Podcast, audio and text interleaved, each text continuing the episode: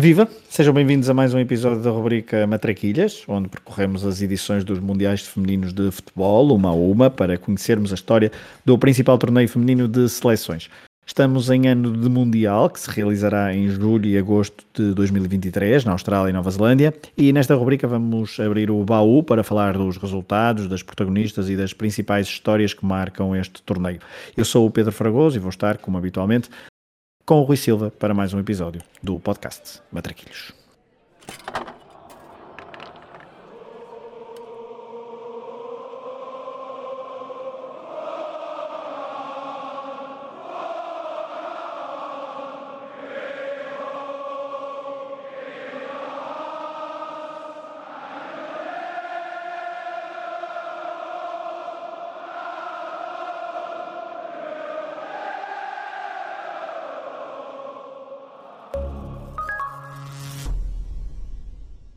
Olá, Rui. Olá, Fragoso. Hoje vamos falar de uma edição, então, que se realizou na Suécia entre 5 e 18 de junho de 1995. No episódio passado já dissemos os dois que a primeira memória, acho que a tua também era de, do Mundial de 99, a primeira memória do Mundial Feminino, portanto não te lembras na altura de, de ser falado este Mundial de 1995. Absolutamente nada. Pois muito bem. Um, este Mundial é o primeiro Mundial então na Europa. Um, e a, a partida parece, parece assim um bocadinho uh, normal que vá para que a organização vá para, para um país da, da Escandinávia, um, neste caso, portanto, na Suécia, que quer Suécia, quer Noruega, até a própria Dinamarca, uh, tinham, um, tinham, têm muita tradição, já na altura tinham alguma tradição de, e, e força no, no futebol feminino, mas eu li alguns que a primeira que a organização inicialmente da FIFA tinha sido dada à Bulgária, mas depois um, houve, houve uma troca já já depois de 1991 e portanto a caminho de 1995 houve uma troca da Bulgária para, para a Suécia e portanto o torneio de 5 a 18 de junho de 1995 é o que vamos falar hoje. Um, acho que essa mesmo... vaga, desculpa, uh, só para acrescentar aqui, acho que foi atribuída no, no jogo terceiro e quarto lugar do Mundial 94, quem ganhasse organizava o Mundial. Exato. O Mundial Masculino nos Estados Unidos, muito bem. Um, em março eh, desse mesmo ano de 1995, uh, eh, dizia, uh, realizou-se o Europeu Feminino, com vitória na altura alemã sobre a seleção sueca, por 3-2.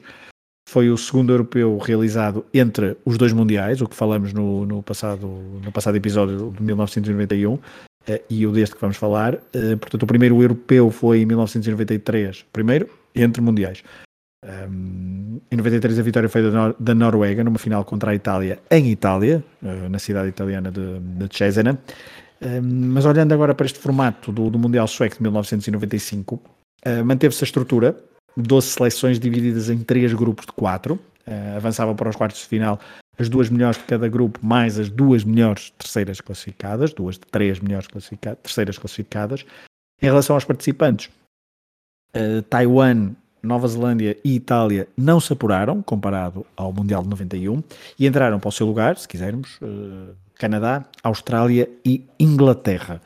As outras seleções presentes, recapitulando, foram então Brasil, China, Japão, Nigéria, Estados Unidos, Dinamarca, Noruega, Alemanha e organizadora Suécia. O torneio foi um relativo, foi, foi, foi um sucesso. Uh, a FIFA uh, aliás, esse sucesso levou a que a FIFA e os seus responsáveis admitissem que o futebol feminino tinha todas as condições para crescer e para igualar o futebol masculino, incluindo, inclusivamente dando uma meta de 2010 em que a proporção e a importância de, de ambos os torneios seria idêntica.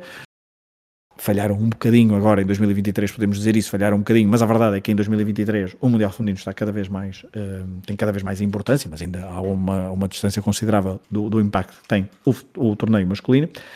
Um, daqui a pouco falaremos inclusivamente até do número de espectadores deste, deste torneio de 1995, um, mas há uma mudança importante que é preciso destacar neste Suécia 95, que foi um, e uma mudança em relação ao, ao, campeonato anterior, que é os jogos passaram a ter 90 minutos e não 80, como tinha sido no Mundial da China.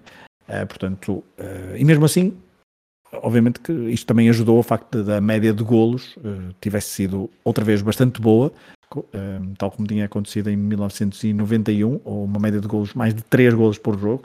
Uh, e, dizem as crónicas, reinou o fair play entre todas as intervenientes nesta, neste torneio, neste segundo Mundial organizado pela FIFA, uh, que se realizou então na Suécia em 1995. Antes de irmos propriamente ao Mundial, só referir o percurso de Portugal na qualificação para este Mundial, algo que não tinha acontecido em 1991.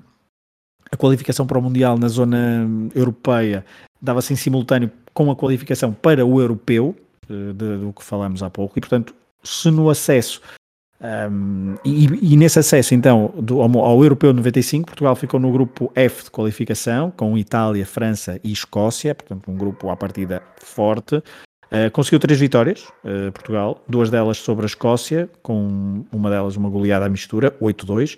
Só que para além disso, Portugal só conseguiu mais uma vitória, já foi na última jornada quando tudo estava decidido e foi uma, apesar de ter sido uma vitória com algum impacto, porque foi em, em Itália, contra a Itália, por 2-1, uh, mas isso não impediu, por exemplo, as italianas de seguirem em frente nesse, nessa qualificação para o Europeu, que depois daria a qualificação para as vagas do torneio mundial.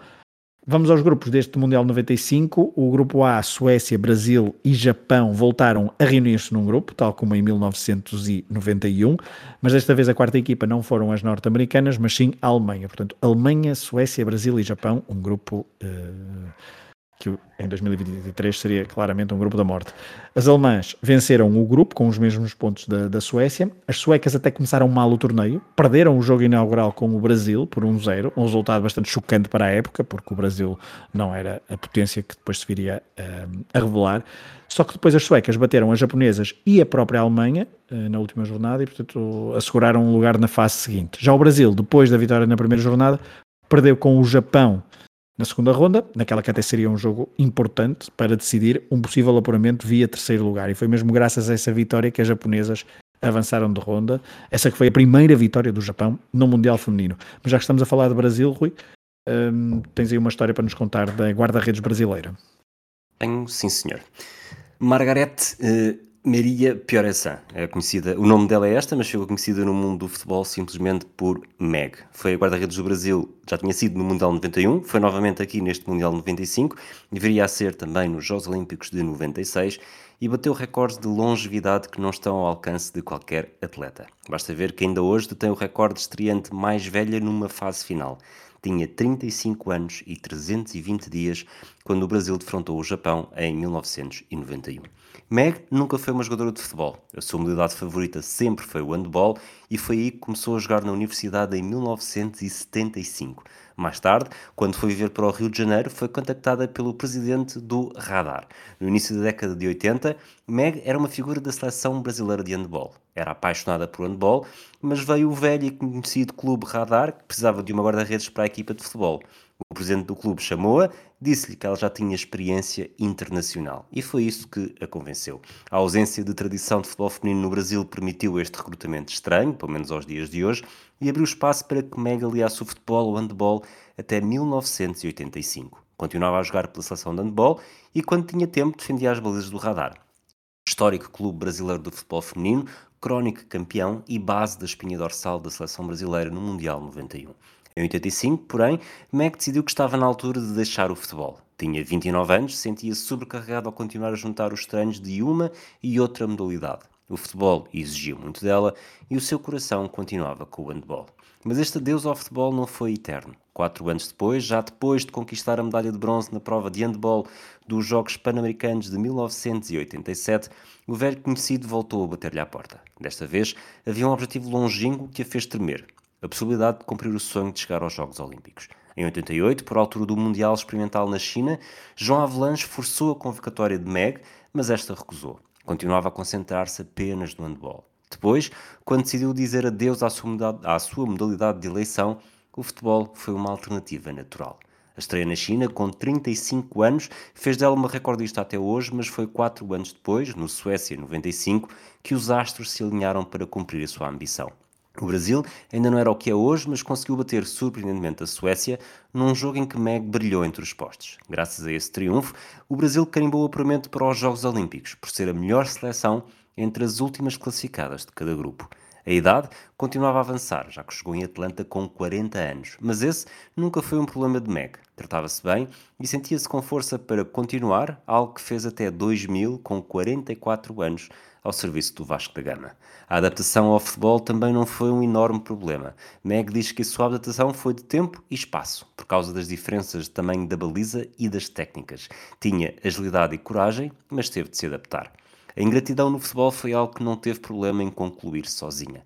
É muito difícil, muito mais difícil do que o handball, disse. O handball é um jogo de 20 ou 30 golos. Se você falhar num, pode fazer 5 defesas e recupera. No futebol não. Se você escorregar no relvado e errar, está lixada. Depois pode fazer 10 defesas ótimas, mas todos se vão lembrar daquele gol. As memórias eternas de Meg nunca passaram por isso.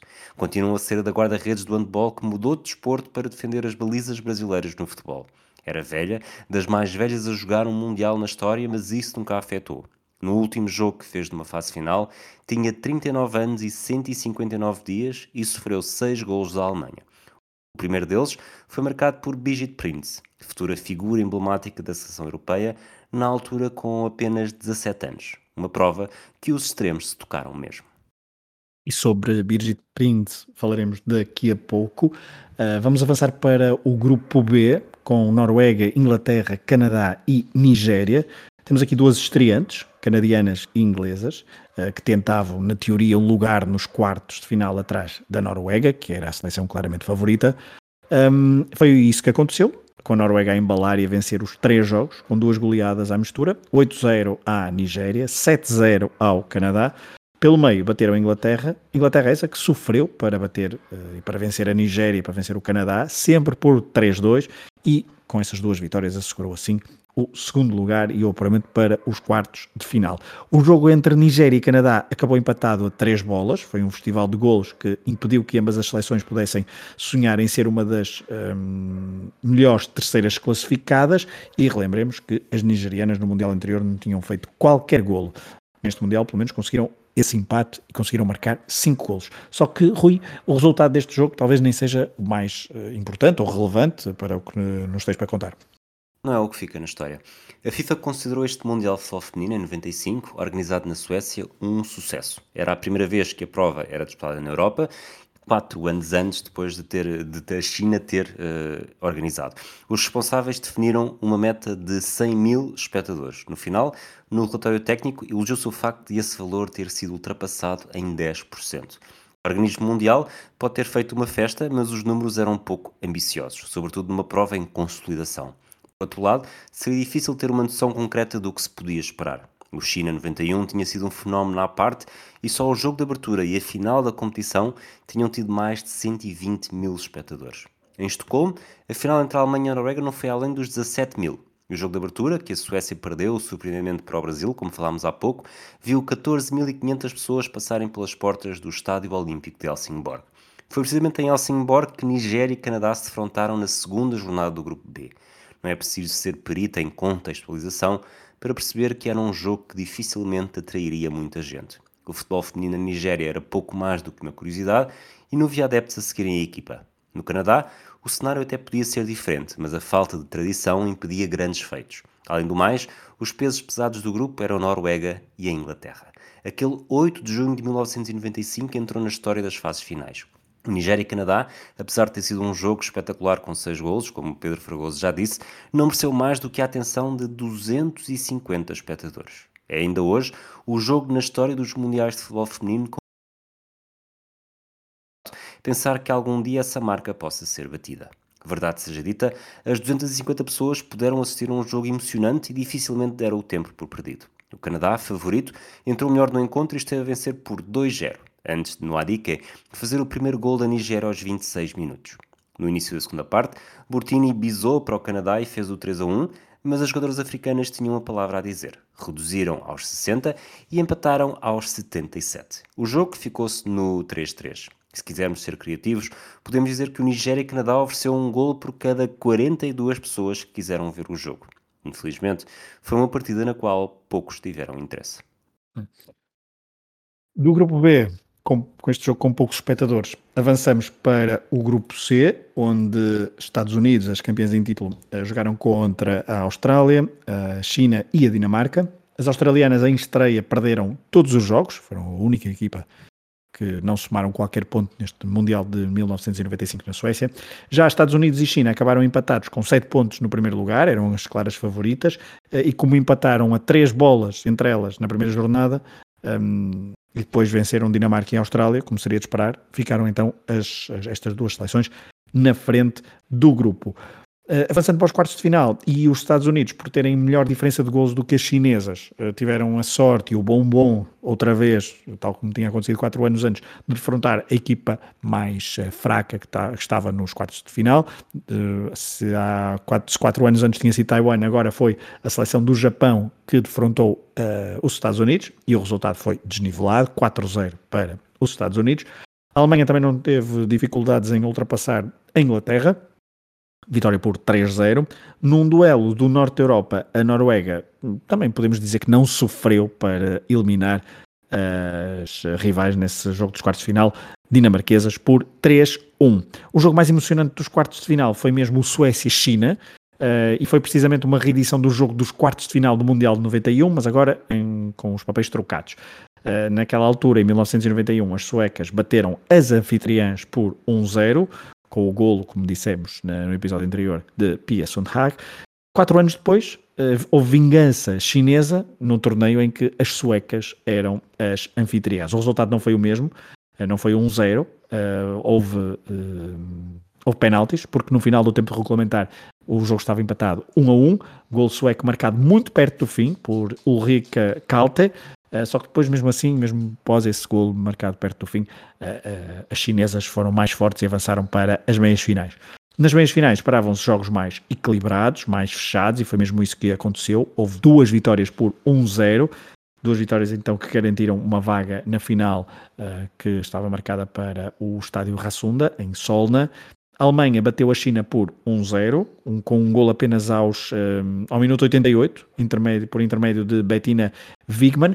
Já a Noruega defrontou os Estados Unidos e com um golo ao minuto 10 uh, eh, da partida, uh, Anne Kristin Arons consumou a passagem à final. Portanto, a final seria Noruega-Alemanha. Um, era a segunda final consecutiva para as norueguesas, vice-campeãs em título, e uma estreia então em finais do Mundial Feminino para as alemãs. Mas antes então de falarmos da, das equipas das finais e do resultado, falemos de uma protagonista sueca é verdade que a nação anfitriã ficou de fora logo nos quartos de final, mas isso abriu uma vaga para que a árbitra da final fosse alguém da casa, e eu disse árbitra, e isso é relevante, Rui. É. O destino de Ingrid Jonsson, como primeira árbitra nomeada para uma final FIFA, começou a ser escrita em 1975, quando a sueca tinha apenas 14 anos e ainda não fazia sequer ideia de que a arbitragem iria fazer parte da sua vida. Naquela década, o futebol feminino estava a dar passos concretos na Escandinávia, mas como escreveu Lars Aka Bjork, membro do Comitê de Arbitragem da FIFA no relatório técnico do Mundial 95, as mulheres eram muito mal representadas no que diz respeito à arbitragem. Bjork explicou que foi definido um plano de 10 anos na Suécia, que em colaboração com outros países da Escandinávia, tinha o objetivo de garantir aprendizagem e treino para produzir um número suficiente de árbitras. Ingrid Jonsson foi uma das mulheres a beneficiar deste plano para o futuro. Começou a carreira de árbitra em 1983, quando ainda jogava como guarda-redes, numa altura que também era professor de, professora de Educação Física. O Suécia-Noruega de 1985 marcou o primeiro passo efetivo do plano escandinavo. Foi nesse encontro particular feminino que, com a aprovação da FIFA, foi nomeado um trio de arbitragem composto exclusivamente por mulheres. Ingrid Jonsson era, curiosamente, uma das árbitras assistentes. Os anos passaram e Ingrid Jonsson continuou a figurar na vanguarda da arbitragem no feminino. No primeiro Mundial, em 91, foi das poucas mulheres convidadas para o evento, numa altura em que ainda não as havia nos quadros do organismo internacional. Se a história recaiu sobretudo na brasileira Cláudia Vasconcelos, primeira mulher a arbitrar um jogo no encontro de atribuição do terceiro lugar, como falámos no último episódio desta rubrica, Ingrid Jonsson pode orgulhar-se de dizer que marcou presença como assistente na final de 95 entre Estados Unidos e Noruega quando, quando, peço desculpa, quatro anos depois esteve novamente na final, mas como árbitra principal, o carrossel de emoções já não era o mesmo. Ingrid arbitrava jogos do Campeonato Sueco Feminino desde 1986 e tinha mais de 85 jogos nacionais e 10 internacionais no currículo. Ali, naquele momento, nem os milhares nas bancadas a atemorizaram. Em 91 fui assistente na final entre Noruega e Estados Unidos com 63 mil espectadores. Na Suécia, em 95, o jogo entre Noruega e Alemanha tinha cerca de 17 mil. Foram jogos diferentes com atmosferas diferentes. Mas claro que ser nomeada para a final no teu país é especial. A nomeação de Johnson também teve uma carga simbólica muito grande. Não se limitava a fazer diferença dentro de campo, mas também fora dele. Casada com um árbitro, mas de bandy e não de futebol, foi sempre uma voz ativa na arbitragem na Suécia e uma das maiores razões para que o país já contasse com mil mulheres árbitras em 1995. A arbitragem tornou-se uma segunda vida para Ingrid Johnson e mesmo quando disse adeus aos jogos dentro de campo, afinal já tinha 35 anos em 95, continuou a fazer parte dos quadros da FIFA e a assumir papéis de, de papéis de relevo, peço desculpa, na arbitragem mundial até hoje. Muito bem. Um, portanto, a Suécia teve uma, uma teve presença, marcou presença na final, na final do torneio que organizou com esta, com esta árbitra, de quem o Rui nos contou a sua, a sua, a sua história. Um, vamos olhar um pouco para as seleções finalistas. A Alemanha tinha o mesmo selecionador de, de 1991, o histórico Gero Bizans, um, que conseguiu três títulos europeus com a seleção germânica. Um, se em 1991 a melhor marcadora alemã tinha sido Heidi Moore, desta vez a avançada uh, só marcou três golos no torneio de 1995, tendo de dividir o título de melhor marcadora na seleção com a já referida há instantes Birgit Wigman. A média de idades da seleção alemã era bastante baixa, uh, um pouco comum a todas as seleções que estavam presentes neste, neste Mundial. Estamos a falar de uma média de idades de pouco mais de 23 anos e meio, e para isso, obviamente, que contribuíam eh, muitas jogadoras jovens que estavam a aparecer, e uma delas, uh, Rui, viria a marcar uma era no futebol feminino na década seguinte. Quando a Alemanha chegou ao Mundial da Suécia em 95, Brigitte Prinz já não era apenas uma jovem a dar os primeiros passos ao serviço da seleção. Internacional desde o ano anterior, tinha apenas 17 anos quando se sagrou campeã europeia pela primeira vez, em março de 95, após uma vitória sobre a Suécia por 3-2. Prince marcou na final do Europeu, tal como já tinha marcado na segunda mão da meia-final contra a Inglaterra. A atacante podia estar longe de ser o símbolo do ataque germânico, como viria a ser durante o início do século XXI, mas nem por isso deixava de ser uma sensação da equipa que seria vice-campeã mundial na Suécia. A veia goleadora da Alemã ainda não transportava muito sangue por esta altura. Em toda a, final, toda a fase final do Mundial, marcou apenas por uma vez, no último jogo da fase de grupos, frente ao Brasil. Também foi o único da fase de grupos em que foi titular. Do outro lado, tinha uma ex-guarda-redes de handball, Margaret Pierre-Hassan, mais conhecida por Meg, como falámos há pouco, que estava a entrar na história das fases finais. Quando Prince nasceu, a 25 de outubro de 77, Meg já estava na universidade a jogar handball. Curiosamente, o futebol ainda nem sequer tinha entrado na sua vida. Praticamente duas décadas depois, o destino das duas futebolistas cruzou-se e se, estava, se uma estava a fazer história por ser demasiado velha, a outra também iria entrar nos livros da FIFA por ser demasiado nova. Foi o que aconteceu na final contra a Noruega a 18 de junho. Prince pode ter sido substituída ainda na primeira parte, mas já se tinha tornado a mais jovem atleta, e ainda é até hoje, a disputar uma final da competição. Tinha apenas 17 anos e 236 dias. Na altura, esse era o recorde ao qual se podia agarrar, mas tinha uma vida inteira pela frente. Os números em fases finais não deixam dúvida sobre o quão especial Birgit Prinz foi durante a carreira. Em 2003, foi a melhor marcadora com 7 golos e recebeu o troféu da melhor jogadora da competição. Quatro anos depois, na China, capitaneou a seleção alemã rumo ao segundo título consecutivo. A hegemonia germânica no futebol feminino tornou-se indissociável do melhor período da carreira de Birgit Prinz ao serviço do Frankfurt, venceu sete vezes o título alemão e três vezes a UEFA Women's Cup. A nível, individual, a nível individual, foi a jogadora do ano para a FIFA em 2003, 2004 e 2005. O currículo crescia ano após ano e as participações em fases finais do Mundial surgiam com naturalidade. Prince foi a única alemã a jogar em todos os encontros da Alemanha em 95, finalista vencida, 2013 e 2007, campeã mundial. É também graças a isto que é ainda hoje a única mulher a disputar três finais FIFA. Em 2003, rumo ao primeiro título da Alemanha, garantiu um novo recorde que ainda perdura. Marcou em cinco jogos consecutivos. E continua a ser a única jogadora a marcar cinco gols em pelo menos duas fases finais. Prince disputou um total de cinco mundiais, mas o Palmeiras da avançada pela seleção não se limitou às provas organizadas pela FIFA. Além do título europeu de 95, Prince repetiu a façanha com a Alemanha em quatro outras edições e conta também com três medalhas em Jogos Olímpicos. Foi em bronze em 2000, bronze em 2004 e bronze em 2008.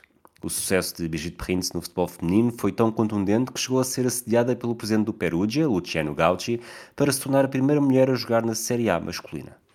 Gauci não era novo nestas andanças. Foi ele que contratou Nakata, ainda durante a década de 90, que permitiu a Carolina Moracci tornar-se a primeira mulher a treinar uma equipa profissional em Itália, no Viterbese, em 99, despediu o sul-coreano que eliminou a Itália no Mundial 2002 e que contratou o filho de Muammar Gaddafi, ditador líbio.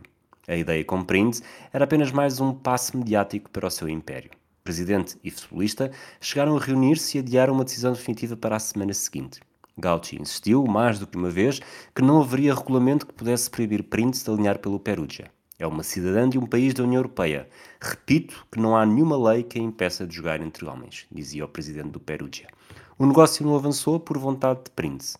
Disse: Já tomei a minha decisão, especialmente por razões desportivas. Jogo futebol por prazer e se estiver entre homens com o risco de ter apenas alguns minutos ou de nem sequer ser utilizada. Afinal, Prince não precisava de jogar entre homens para ter um lugar na história. Ela foi, praticamente desde o início, uma das melhores de sempre. É um dos nomes que certamente quem da nossa geração que começou a acompanhar o futebol feminino mais uh, impacto teve nas uh, principalmente na, naquela transição do século XX para o século XXI e nos primeiros anos do século XXI. Vamos avançar um pouco mais, falamos de Prince e agora um, estávamos a falar da final, falamos da Alemanha, Uh, isto tudo a propósito do jogo que se disputou a 18 de junho de 1995, a final então no estádio Rassunda em, em Solna. Uh, as norueguesas uh, foram as adversárias da, das alemãs e venceram por 2-0. Dois golos de rajada perto do final da primeira parte que desequilibraram totalmente o jogo. Ao minuto 37, uma pequena obra de arte de Ega Riza jogadora do Lillestrøm, inaugurou o marcador. Uh, foi, um, foi um, é um excelente gol. Driblou vários adversários e depois à entrada da área com um remate em arco bateu a guarda-redes alemã Manuela Goller.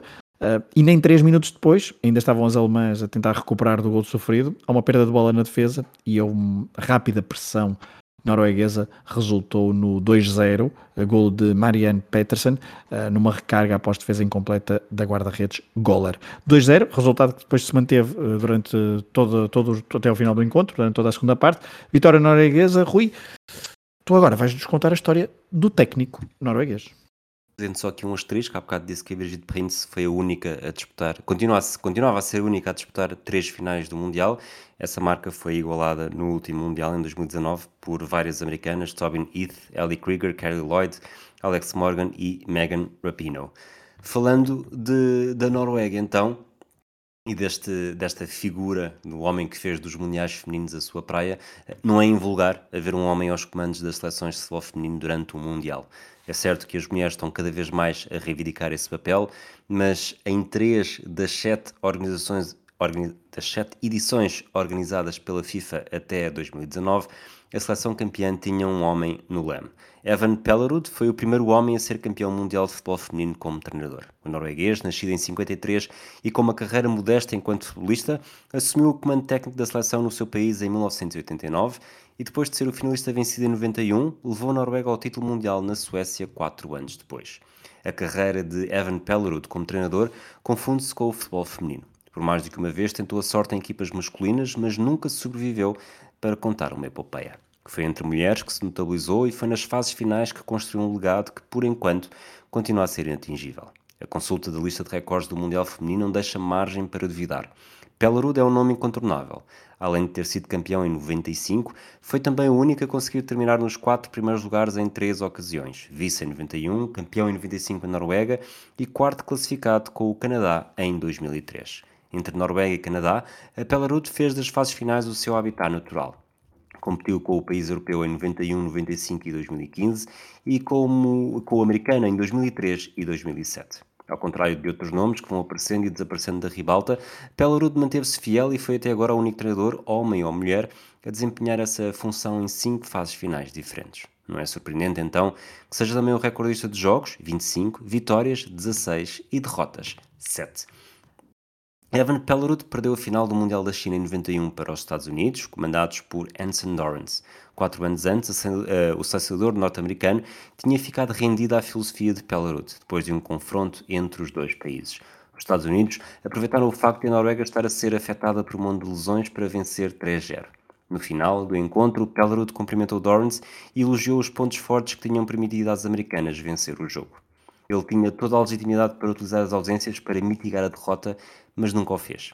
E nunca esqueci isso. Lembro-me de pensar quão forte era aquela mentalidade. Ele não era alguém para se queixar. Ia tratar as fraquezas da equipa, corrigi-las e tentar vencer-nos da próxima vez. Essa atitude assustou-me imenso, admitiu Anson Dorrance em declarações para um livro de Tim Crothers. A atitude de Pellerud ajudou a moldar a própria filosofia de Dorrance, e foi também este efeito que permitiu ao norueguês ter tanto sucesso durante a carreira de selecionador de futebol feminino. E se o sucesso da Noruega era esperado, afinal estava a treinar uma das maiores potências, o mesmo não se pode dizer do que conseguiu fazer ao serviço do Canadá. Na Escandinávia, era a extensão de um modelo de sucesso. Na América do Norte, foi o pai de toda a evolução. Os resultados do Canadá confirmaram que, além de selecionador de sucesso, era também um líder capaz de pensar no modelo a seguir em busca de resultados. Os apuramentos para fases finais, a qualificação olímpica e o quarto lugar no Mundial em 2003 acabaram com as hesitações. Não se pode escrever um grande livro de futebol feminino sem mencionar o nome de Pellerud. Fica então o registro do nome do selecionador campeão do mundo em 1995, ao serviço da Noruega, neste torneio realizado na Suécia. Vitória então por 2-0 da Noruega frente à seleção alemã. No próximo episódio da rubrica Matraquilhas, vamos falar do Mundial 99, para que aquele para qual talvez as pessoas da nossa geração talvez seja então o, o primeiro Mundial do qual temos uh, memória, e muito à custa, acho eu, apenas e só da, da final, que foi uma final bastante, como dizer, recordo-me de um jogo aborrecido, mas para isso, se quiserem recordar o jogo, há um, há um flashback sobre isso, não é, Rui? Sim, no final está entre Estados Unidos e China, mas vamos, vamos falar desse jogo no próximo episódio. Exatamente, mas também já há um, um, flashback, mas vamos falar sobre esse, todo esse Mundial, então, no próximo episódio da rubrica Matraquilhas. Esse Mundial foi nos Estados Unidos, então, uh, o, mesmo que, o mesmo país que albergou os Jogos Olímpicos de 1996, na cidade de Atlanta, um, o primeiro torneio olímpico que teve o futebol feminino no programa. Um, falaremos então disso no próximo episódio do Matraquilhas. Obrigado por terem estado desse lado. Obrigado, Rui. Um abraço. Obrigado. Um abraço a todos. Até a próxima.